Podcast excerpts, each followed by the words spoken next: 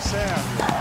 6 a 4, ele tem dois match points. Pedra tem três match points. Mais um match point para Rafael Nadal. Serena Williams tem o duplo match point.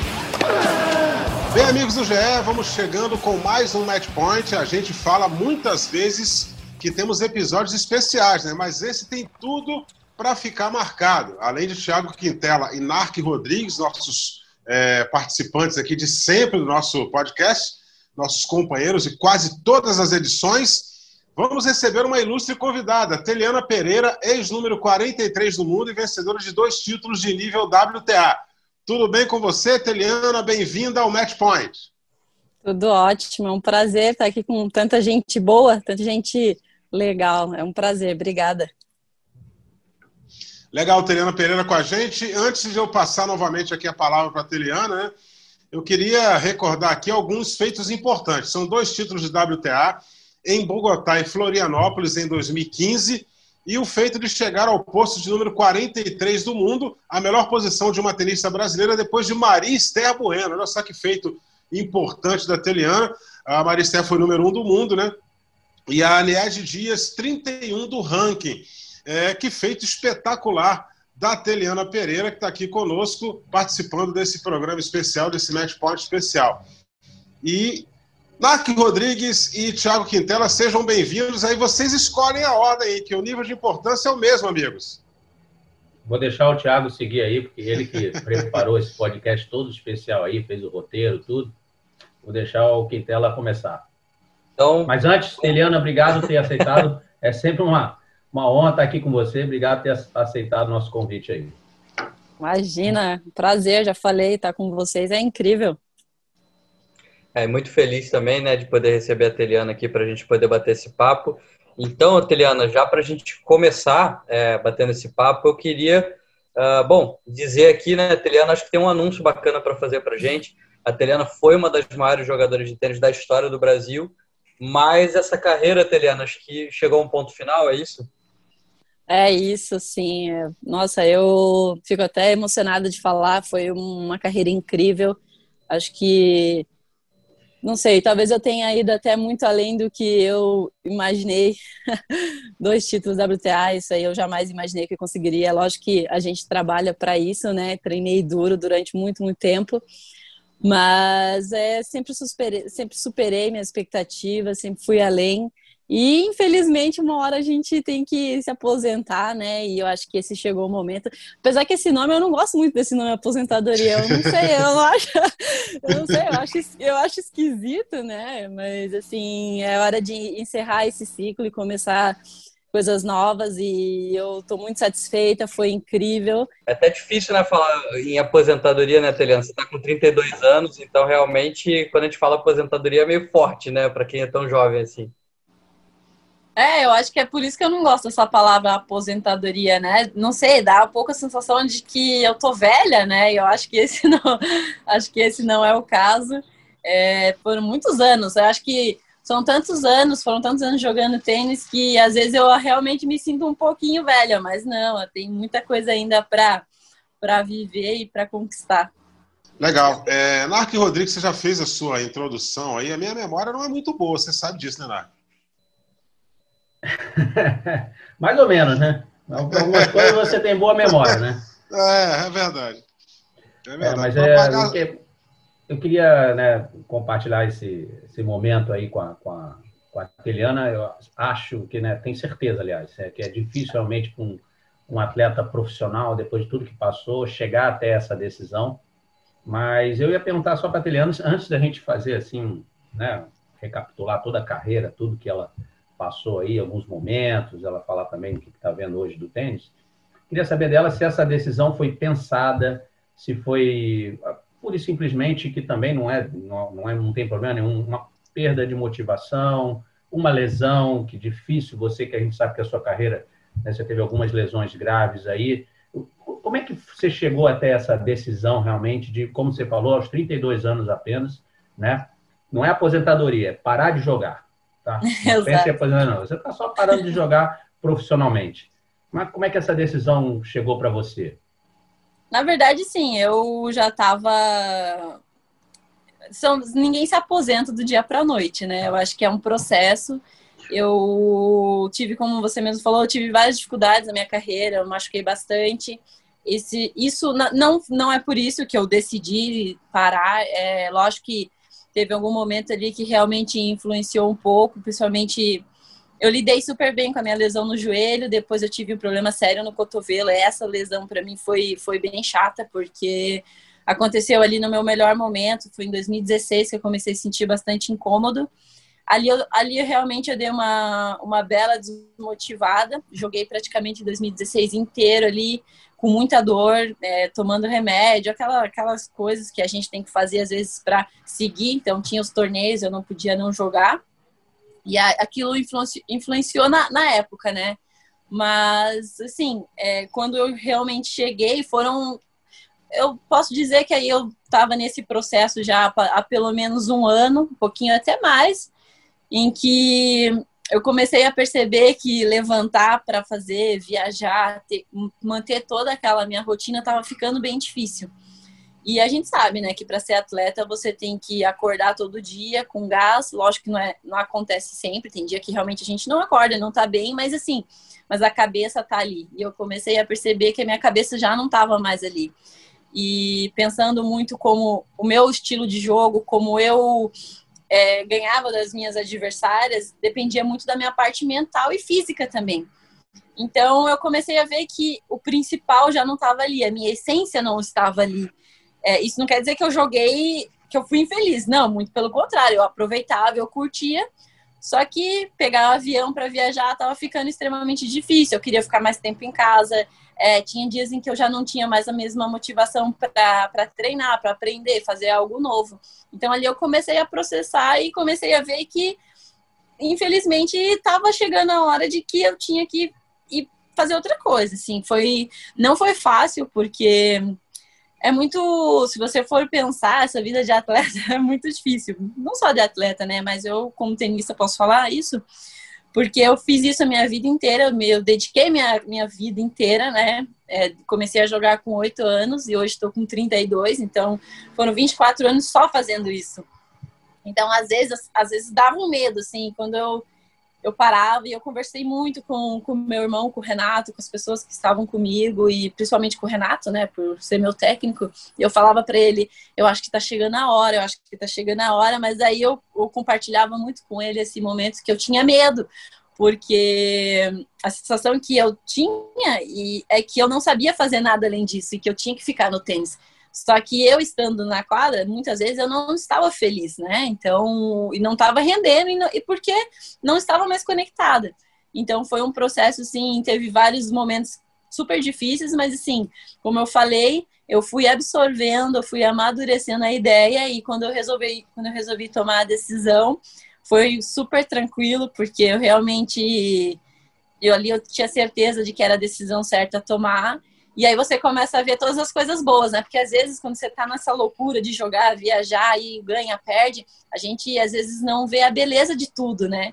E hoje eu consigo ver tudo que eu fiz e, e eu vejo que foi sim, que eu tô super feliz com a minha decisão. É...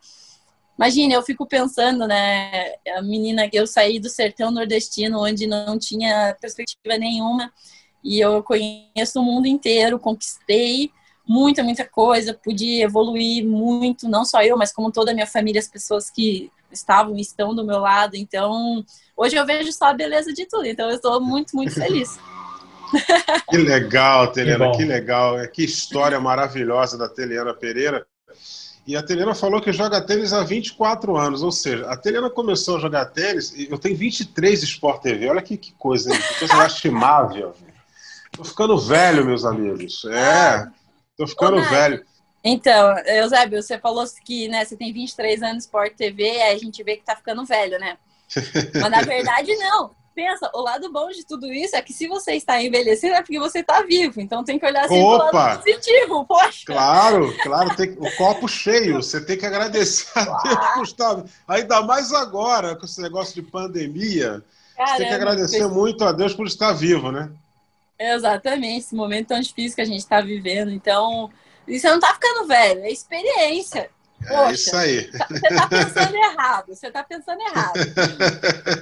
o Teliano, tem, tem é, os nossos companheiros vão falar aí daqui a pouco, mas tem, tem algumas histórias que envolvem a sua carreira, né? Tem, eu tenho uma pauta aqui meio que determinada, mas eu, eu fujo muito da pauta às vezes. E eu fiquei sabendo pelo Domingos Venâncio que você tem uma história com o Phil Collins. Como é que é essa história do Phil Collins aí? Isso é realmente é verdade é ou é verdade. o campo da especulação?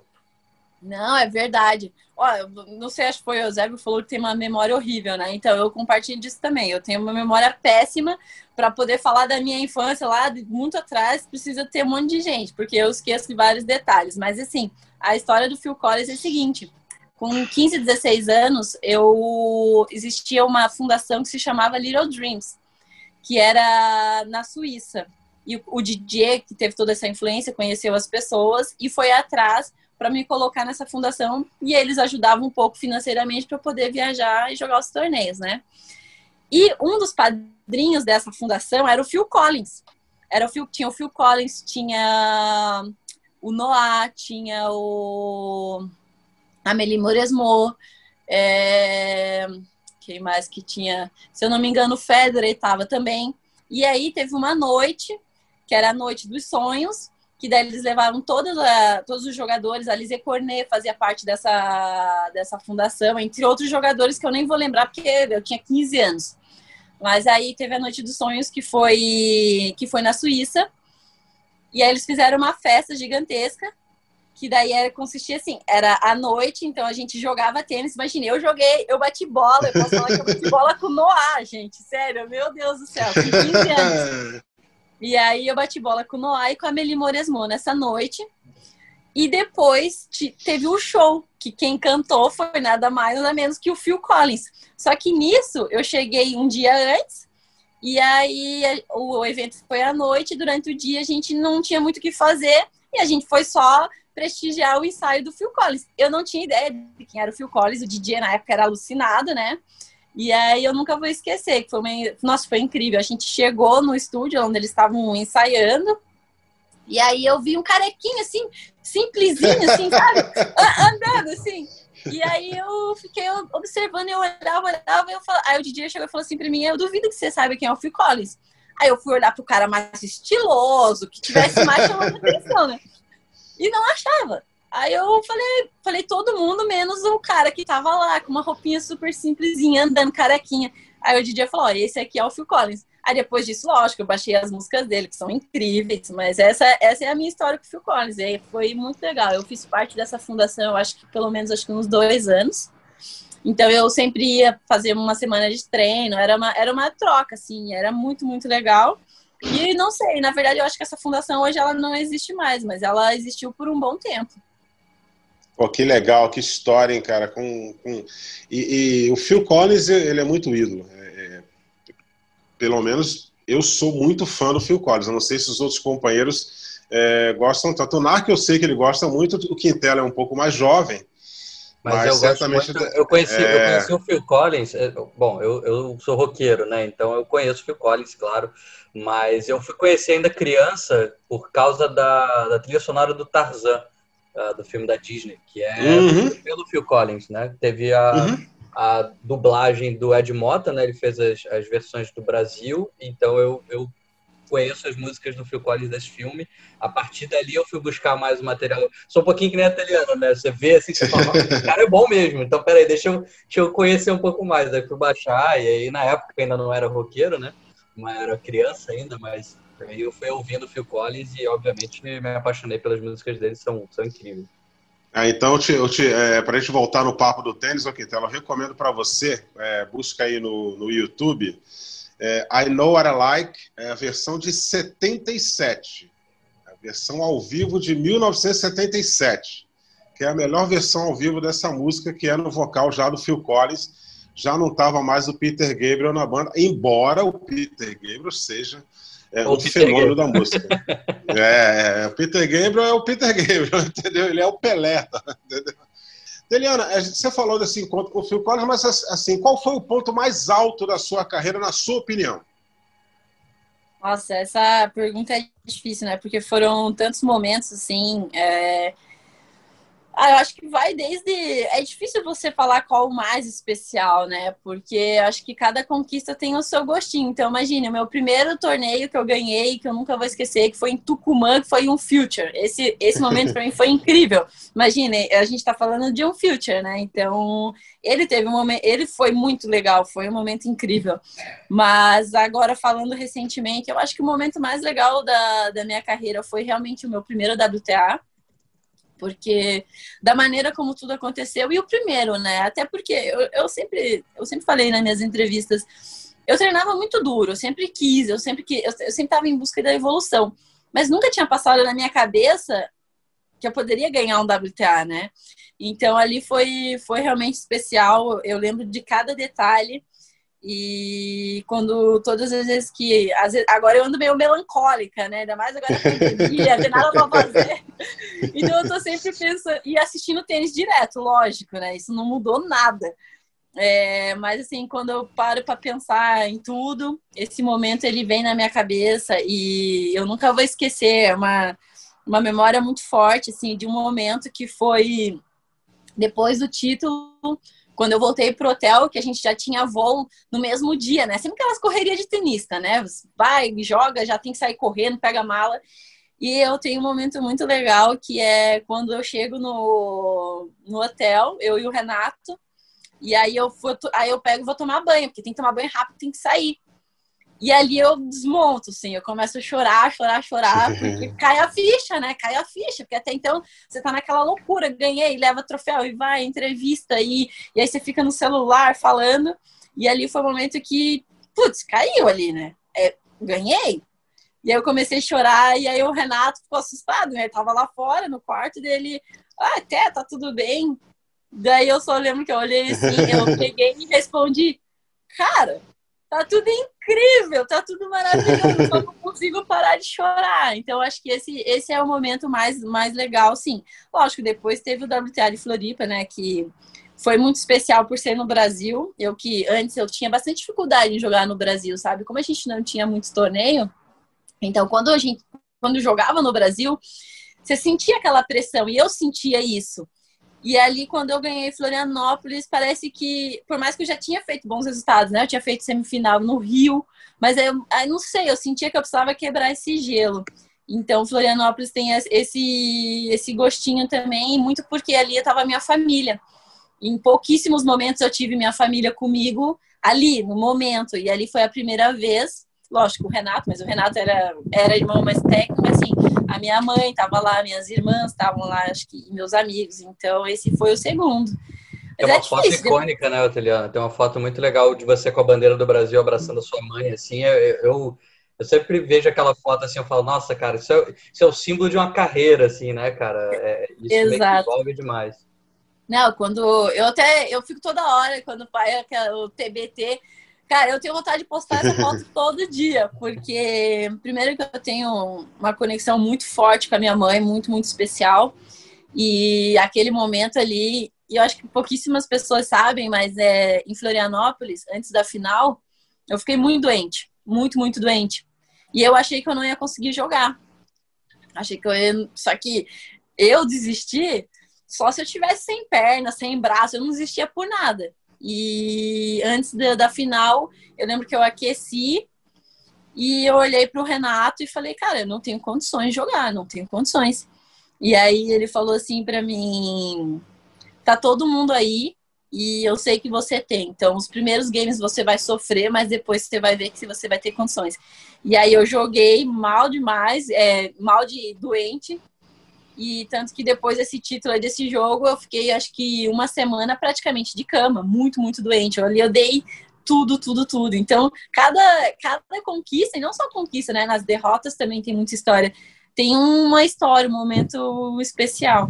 Que legal. É, Narco Rodrigues. Ouvir a Teliana é sempre uma lição, né? A gente aprender aí, porque a gente está ouvindo a, a Teliana, mas de pensar que quantas outras jogadoras né, ao redor do mundo também passam. A Teliana, obviamente, viajando o mundo todo, compartilhou informações com outras jogadoras de outros países, de outros continentes. Né? A gente pode ver toda a dificuldade que é para chegar nesse nível aí que a Teliana atingiu. Mas ela falou ali que tem acompanhado o tênis, né? Está sempre assistindo. Assim. Aí eu vou perguntar para você. Tá? A número um do mundo hoje chama-se Ashley Barty. Uhum. Para mim, não joga nada. Desculpa, mas parece assim um. Sabe, picolé de chuchu? Não tem carisma, não, não tem, sabe? Eu, eu, queria saber de você. Como é, brincadeiras à parte, obviamente. Como é que você está vendo o tênis hoje, assim? Mudou esses anos, muda cada ano, porque a gente vê ainda a Serena conseguindo competir num bom nível, jovens tenistas, você vê a Sofia Kenning na Austrália.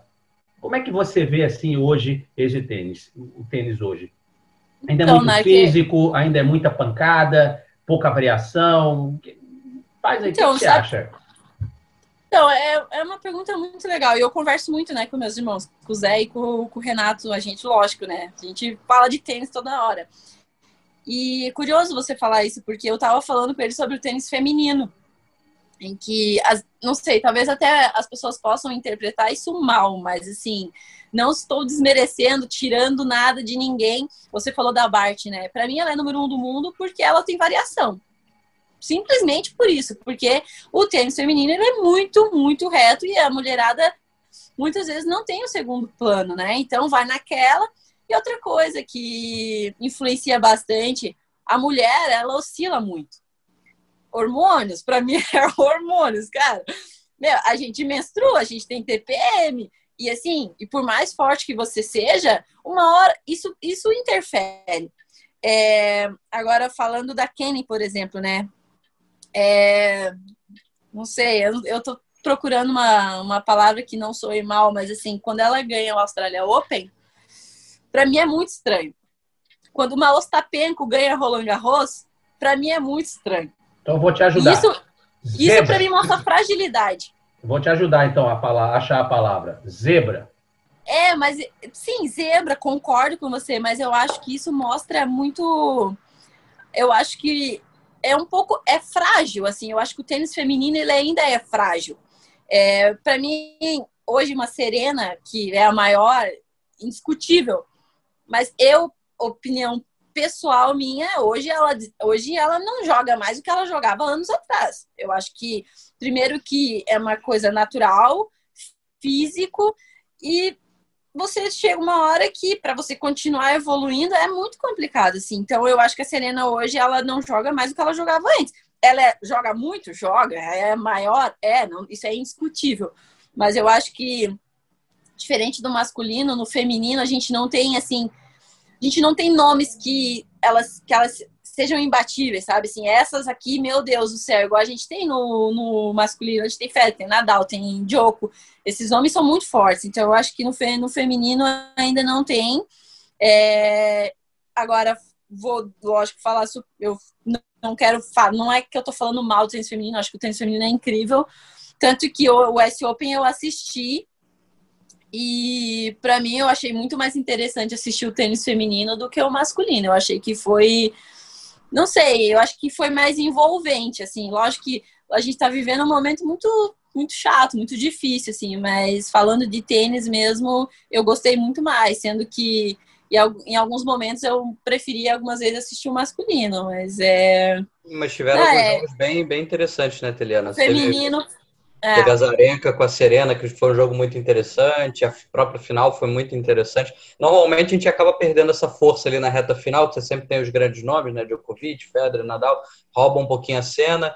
E aí, às vezes, a gente até se decepciona, né? Por exemplo, uh, quando a gente teve uma Halep e, e, e, Serena numa decisão de grande slam, você fala, bom, vai ser uma baita final. E aí a Halep vai e atropela a Serena e fica aquela, aquela coisa que você fala, pô, faltou um elemento, sabe? Poderia ter uhum. sido mas poderia ter sido, sei lá, de virada, uma coisa diferente. Como foi essa final agora do US Open, né? Teve, Não, tiveram que... elementos, né? Tiveram Isso. elementos no jogo. E que alegria ver a Zarenka de volta. Nossa, eu sou muito fã dela. E toda, tudo que ela passou e ela tava precisando ter de confiança. Nossa, eu tô muito feliz. Eu tô assistindo bastante deles, muito mesmo. Como agora eu estou meio sem fazer muita coisa, então eu tenho assistido bastante. Eu tô muito feliz. É, a Zarenka é uma jogadora que, para mim, ela, ela tem todas as características. Ela é agressiva, ela se defende bem, ela se mexe bem, mentalmente ela é muito forte. Eu gosto muito dela.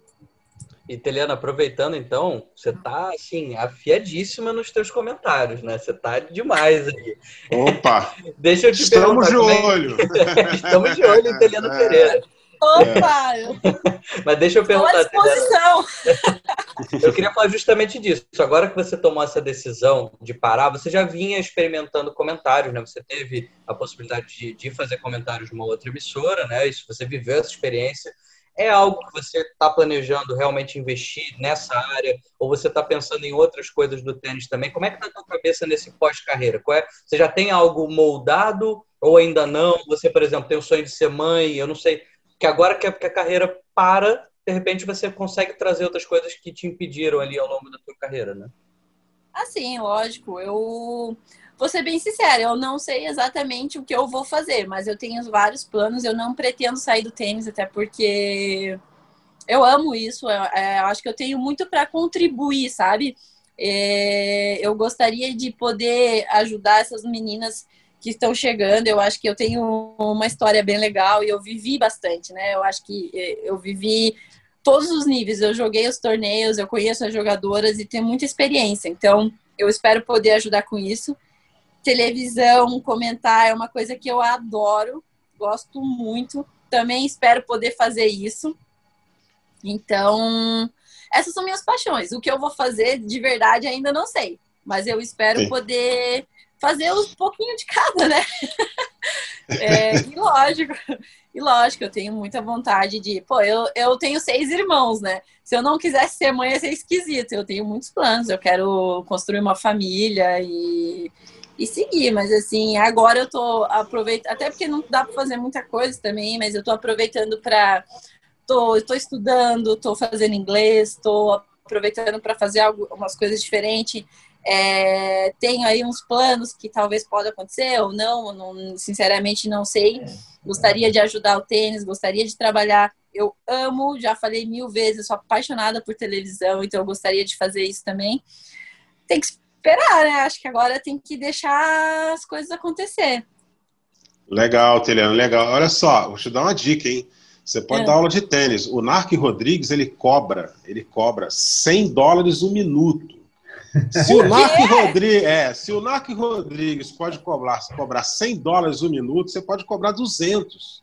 E o Narc não ganhou nenhum, w, nenhum WTA, nenhum ATP, entendeu? O WTA não é, poderia. É, ele está falando isso, Eliana, porque ele viu o meu Rolls Royce na garagem. Então ele deve estar falando isso aí.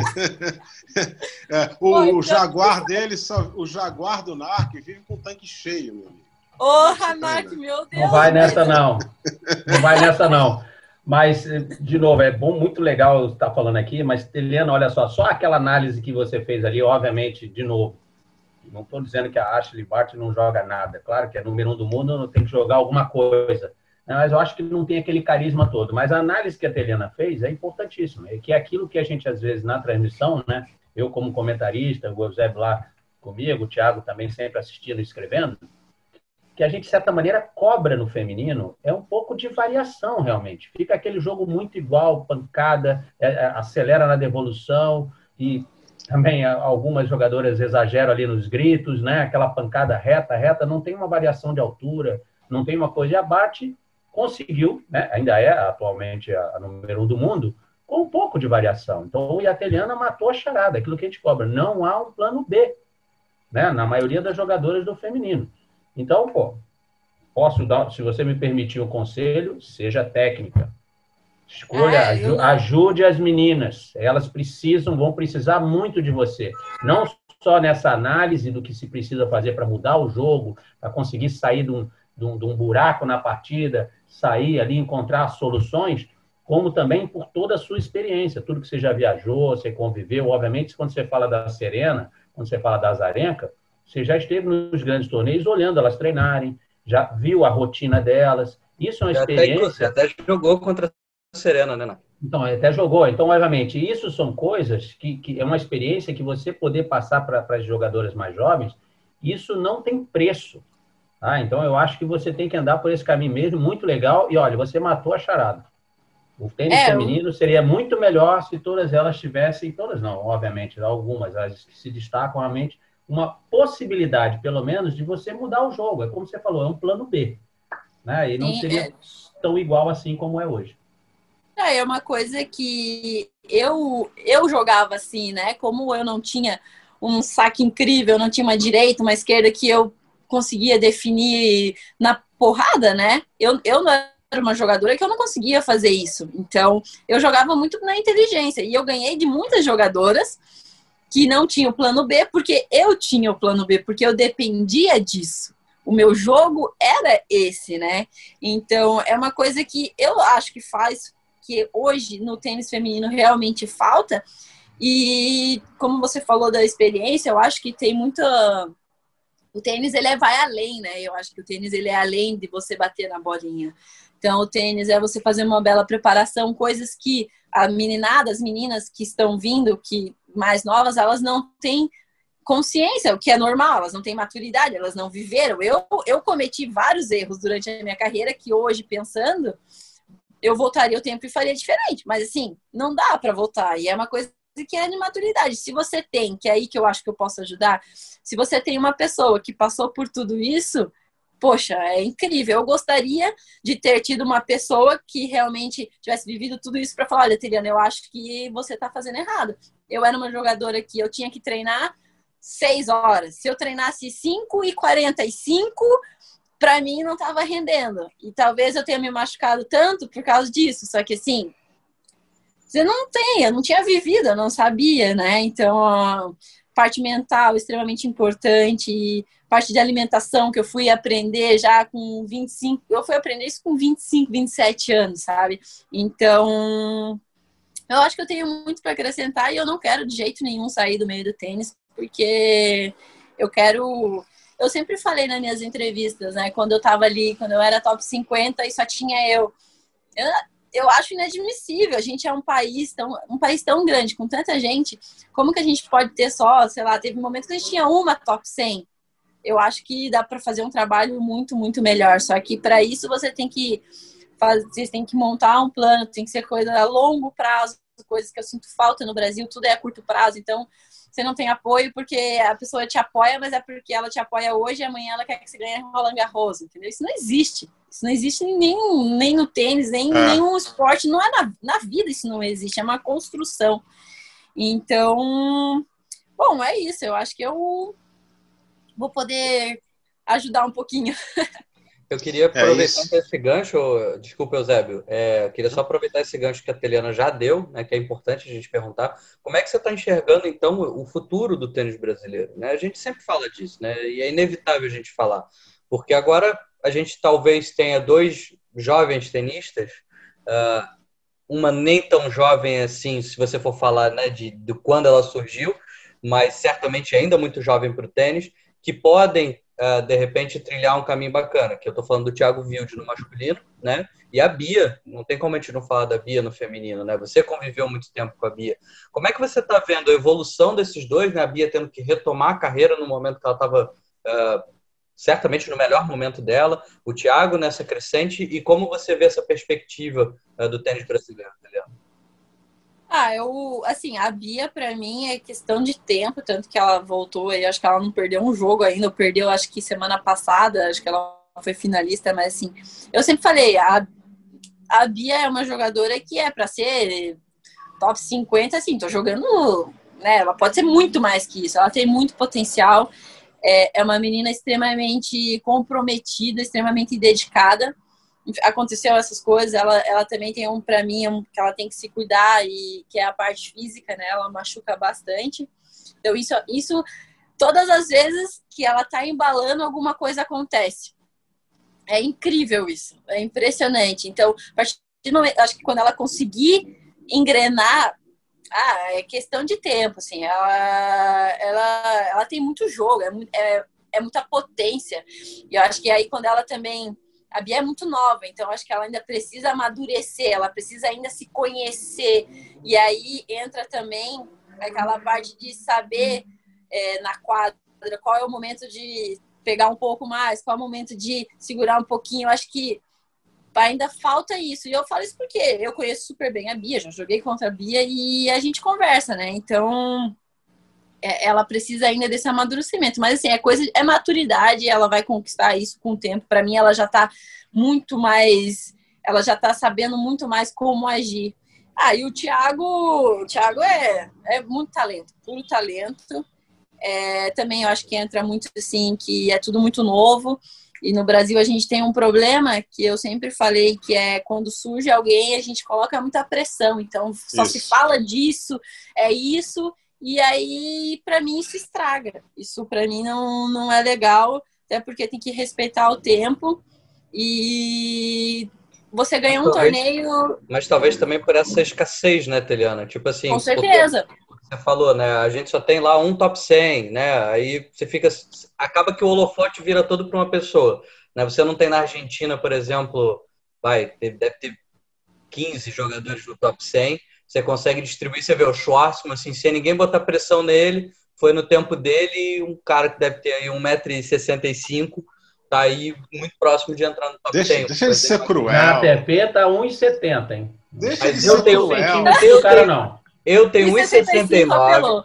Eu tenho 1,69. Eu já entrevistei o Schwartzman, ele é melhor, menor do que eu. Então eu tenho propriedade para dizer que ele não tem 1,70. Tá pronto, acabou.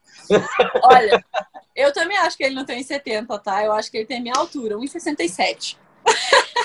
Opa! Bom, mas assim, eu queria ter o. Quer dizer, eu tenho o tamanho dele, mas assim, Gente, porque ele joga é brincadeira, né? Me desculpe. Que, não, é incrível. Tudo que ele faz com 1,67 é incrível. Jogando. Não, o que eu acho mais impressionante, que eu adoro, é quando ele pega aqueles grandões, quando ele joga contra um Wisner. Eu adoro, eu acho sensacional. Que ele pinta, ele faz de tudo. É... É, mas aí é aquele negócio, né? Para mim, é... ele é um cara que entendeu desde o começo, que é uma coisa que você tem que saber, você tem que conhecer o jogo, que ele tinha que usar outras coisas para poder chegar. Para mim, ele é extremamente inteligente. Porque não é normal. Se você for pensar mesmo, ele é o cara. Ele deve ser o quê? O mais baixo do circuito. E aí... Eu acho, eu acho que sim. Não, e o que ele faz, que é incrível. Mas assim, eu acho que no Brasil realmente a gente precisa. Mas é que aí a gente vai, se, for, se a gente for falar disso, a gente tem que ficar, sei lá, dias e dias falando, né? Porque. Mas eu vou falar o que eu sempre, sempre peguei nessa tecla, que é a gente precisa ter planejamento. A gente precisa ter a longo prazo. Tem que ter um investimento. Ah, desculpa, mas assim, pelo menos na minha carreira, eu me virei do jeito que dava. Porque se fosse, se fosse depender realmente disso aqui para do Brasil em si para poder jogar, eu não teria jogado. Então eu fui porque eu acreditava e ia na caruda mesmo, pedir ajuda e nisso eu me virava. Então falta isso. É só é para mim tem uma coisa que é muito claro que é vai para os Estados Unidos lá, você tem uma quadra cada cada quadra você tem quadra de tênis. Aqui Vai jogar. Como que você vai jogar tênis? Eu tô, aqui em Curitiba a gente tem acho que, sei lá, duas quadras públicas. Ah, não tem como. O tênis ele não é. Hoje ele é mais, tá? Eu acho que para mim hoje ele é mais acessível. Mas se você for ver, é um esporte extremamente caro e você não tem quadro para as pessoas poderem ter intimidade com o esporte, né? Apesar que eu acho que melhorou um pouco, mas ainda a gente está muito longe de tudo. É isso aí. É, você vê pelo exemplo do basquete dos Estados Unidos. Né? Qualquer esquina você tem uma quadra de basquete com um monte de garotos jogando, né? Aí vai, tenta ganhar deles no basquete. Quem conseguiu ganhar tem que comemorar o resto da vida.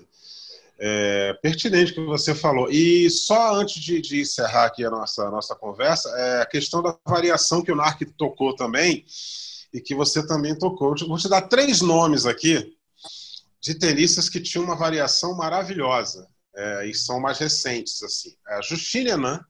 Ah, eu, não, desculpa. Fantástica. Né, eu tenho é... que, né, quando você falou que ia me dar os nomes, eu, juro, primeiro nome Já que veio na minha nela? cabeça, Justine Enan. Lógico, né? Martina Justine... Martina Hinks não, nem estava na minha lista, é, eu vou aceitar porque ela também era fantástica. Amélie Moresmo, voleava, uhum. batia uma esquerda com, com, com, maestria. E Samantha Stossel, essa australiana, ela ganhou o US Open com variação. E ela conseguiu mesclar a variação e a pancadaria. E ela conseguiu ganhar o aberto dos Estados Unidos. São, são quatro agora, já, já não são mais três, são quatro tenistas maravilhosas em termos de variação. Lá atrás ele tem mais gente. Se a gente for buscar aí, tem mais gente. É e se você fizer uma comparação da Justina Enan com a Kim Classes, é totalmente o oposto. A Kim Classes, a pancadaria natural do fundo da quadra. Se você desse uma curta na Kim Classes, era um desespero para correr para frente. Já a Enan, ela conseguia se virar ali é, é, no quadradinho, né? E hoje, Teliana, é mais uma data especial para a gente. Além do anúncio é, da transmissão do Aberto da França, hoje é aniversário da Grande Serena. A gente falou da Serena aqui o tempo inteiro. Hoje a, a Serena está completando 39, amigo. Né? 39, se eu tiver errado, Quintela, me corrija aí. Você que é o cara dos 39, números. 39 você que, é, você que é o nosso PVC do tênis. Nada, é, não. exatamente. Eu só tenho o Google na minha frente, entendeu? É, isso aqui é inteligência, ele está usando o Google. É, é isso. É o tio tio inteligente, né? o primo inteligente, o primo Google, né? Então, hoje é aniversário da Serena, é, parabéns para ela, Serena, é, que tem tantas conquistas e tem tantos episódios controversos na carreira, mas isso aí é, uma, é, é assunto para uns outros três podcasts aqui, a gente falar bem ou falar mal da Serena Williams, aí você escolhe. Mas, o, o Eusébio, eu queria até aproveitar aqui para a gente, talvez seja o último gancho aqui dessa, desse nosso papo, mas eu não poderia perder a oportunidade, a Teliana falou um pouco já sobre a, a vida, a carreira dela, mas, é, Teliana, a gente está falando sobre o, o, encerramento da tua carreira, a gente vai ter um super papo aqui sobre tênis brasileiro, acho que é muito bacana, mas é, é, o que, que você acha que tornou tudo possível?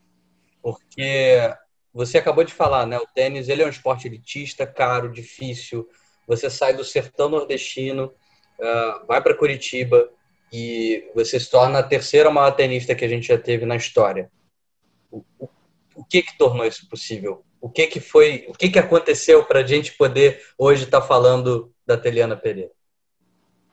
Olha, é, eu acho que primeiro foi quando eu comecei a jogar tênis, eu comecei por brincadeira, né? Então eu passava o dia inteiro, a tarde inteira na academia, meu pai trabalhava na academia de tênis, e eu ia para lá para ajudar ele, simplesmente isso. É, eu acho que o que me fez chegar foi que eu via o tênis como uma possibilidade de vencer, de melhorar a minha vida e não a minha, né? Quando eu digo isso na época, para mim era muito mais a vida da minha família. Então, eu simplesmente via isso. Eu, todo mundo fala de amor, paixão. É, lógico que eu amo tênis, que eu era apaixonada, mas para mim, se tem uma coisa que é muito forte, é que eu via o tênis como uma possibilidade. Era a maneira que eu, que para mim era mais claro de vencer na vida. Simplesmente assim, era essa. Depois eu fui desenvolvendo porque depois você precisa de mais, né? Você precisa ter outras coisas para seguir, porque são 24 anos, né? Então depois você vai desenvolvendo, daí são, são desafios. Então eu ganhei um torneio, eu queria ganhar outro, eu queria ganhar, daí, e eu sempre fui assim, eu sempre fui movida a desafios. Então quando eu chegava, quando eu cheguei no top 100, eu queria ser top 70, depois eu queria ser 50. Então eu sempre fui muito comprometida.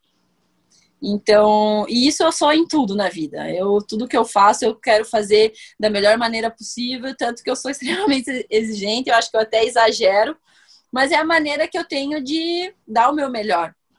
Então, foi simplesmente isso. Eu acho que não só eu, né? A gente tem outros casos no tênis brasileiro que que venceram porque viu o tênis como uma possibilidade. Acho que o Rogerinho, o Júlio Silva, entre outros, não vou lembrar agora todo mundo, mas é foi simplesmente isso.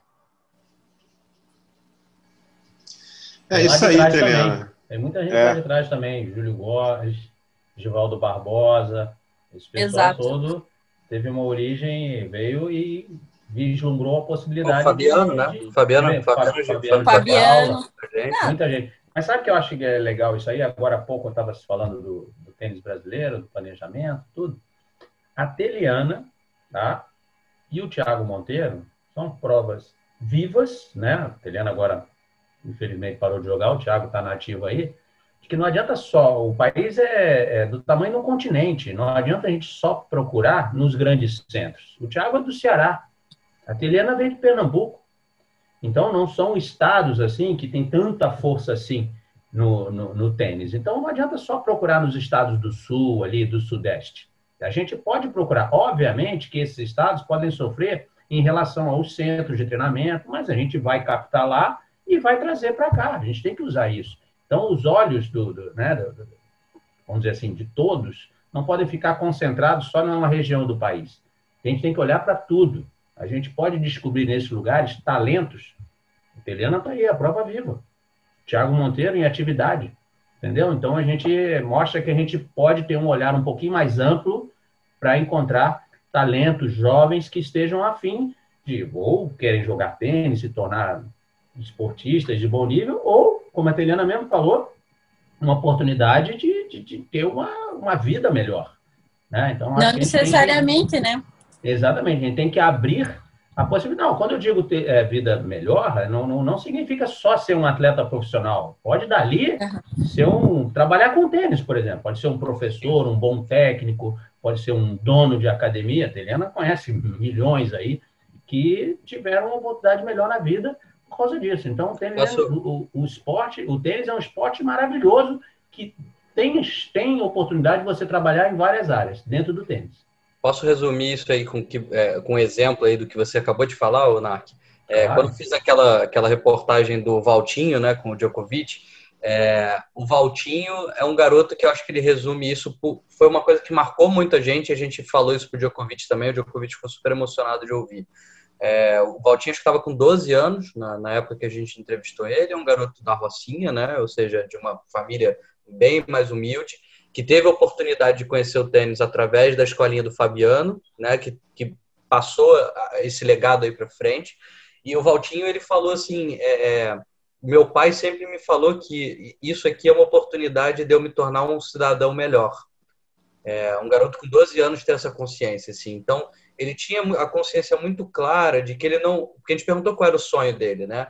E ele, óbvio, ah, eu quero ser jogador profissional, mas se não for, eu sei que eu vou ser um cidadão melhor. Então ele já estava pensando em, em, estudar nos Estados Unidos através de uma bolsa porque ele joga tênis, entendeu? Ele estava pensando em de repente trabalhar com alguma coisa envolvendo tênis. Ele já estava com essa cabeça que aquilo tudo que ele estava vivendo era uma oportunidade. Então a gente realmente, tipo, obviamente, a gente pode acabar achando uma Teliana, a gente pode acabar achando um Thiago, mas a gente vai acabar achando muitas outras pessoas na hora que a gente tenta captar, e eu acho que isso é, é a grande graça do esporte, acho que por isso que os Estados Unidos são tão bem sucedidos, que na hora que você atrela o esporte com a educação e essa, essa oportunidade de quem tenta, através do esporte ali, da disciplina, do talento, da vontade de vencer, ele vai vencer.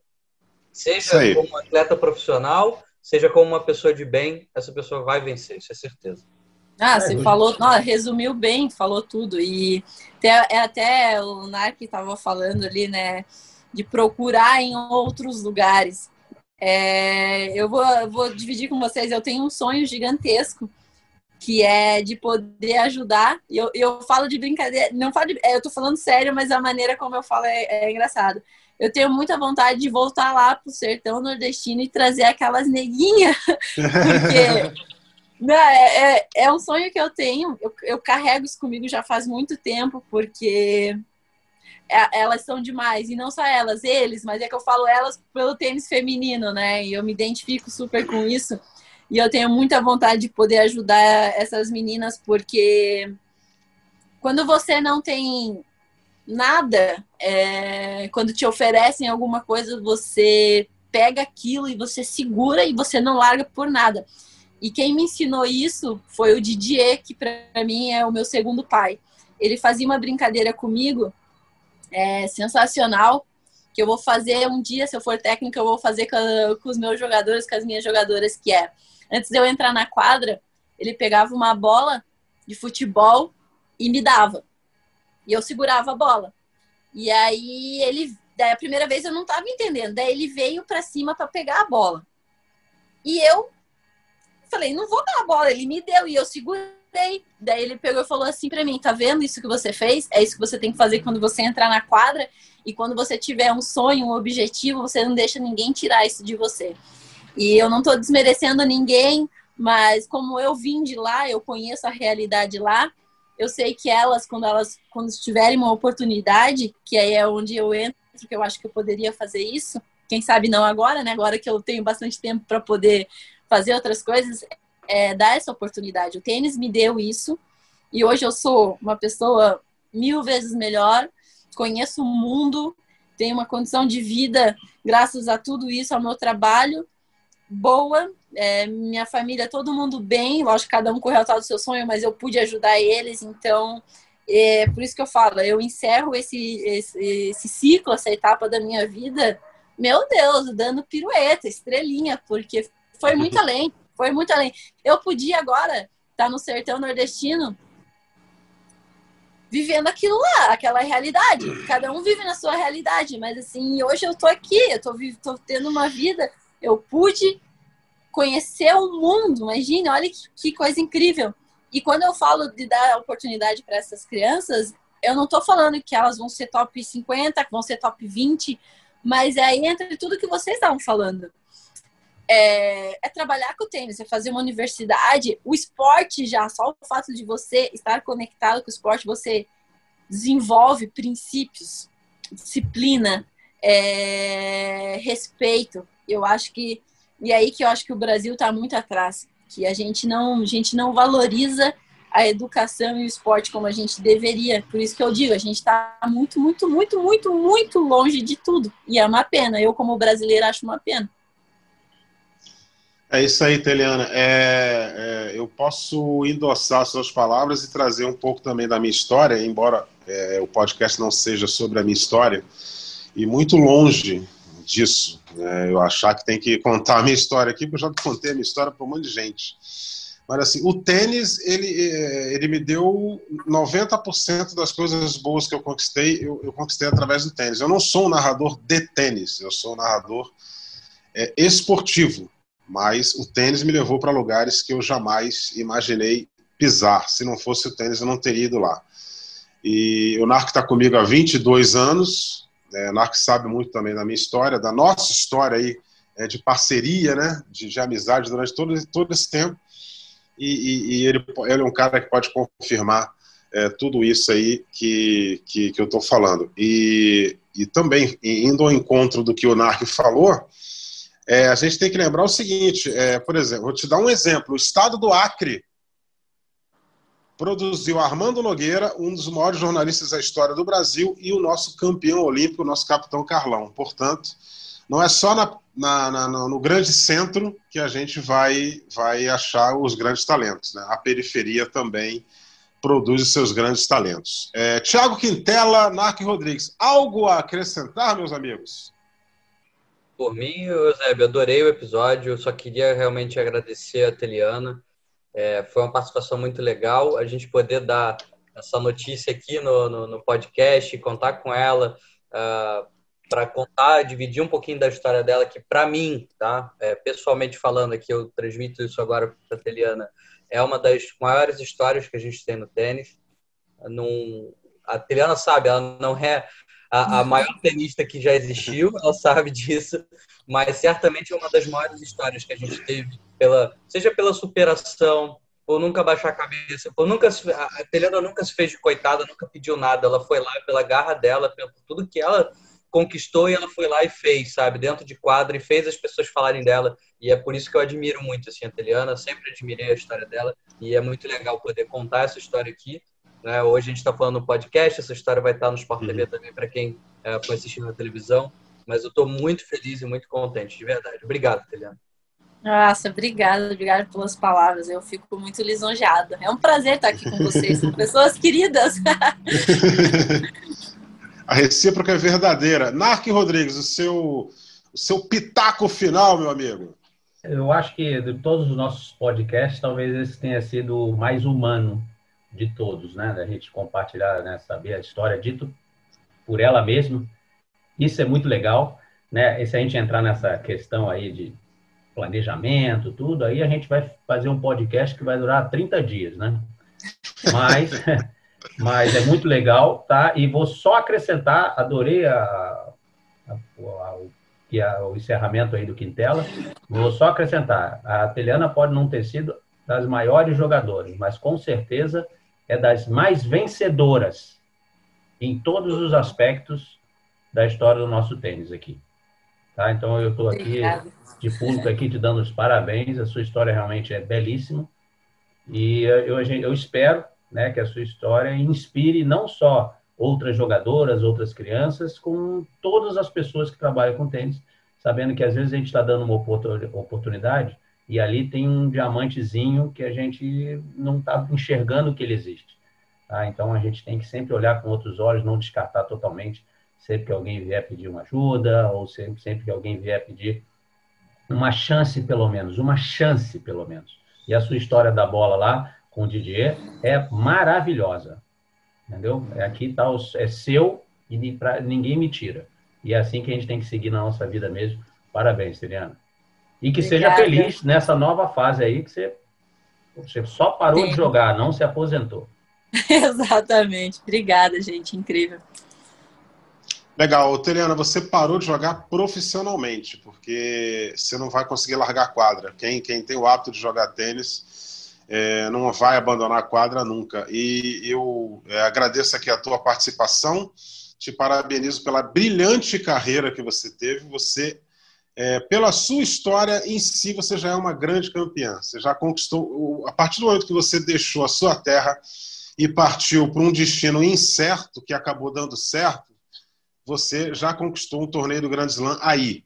Meus parabéns pela carreira, pela pessoa que você sempre se mostrou, sempre nos tratou da mesma forma, essa forma igualitária e humana. E, e deixo aqui o meu grande beijo, meu grande abraço para você, tá? Obrigada, gente. Um prazer e começar um novo ciclo. Obrigadão. É. Foi um prazer enorme poder conversar com vocês.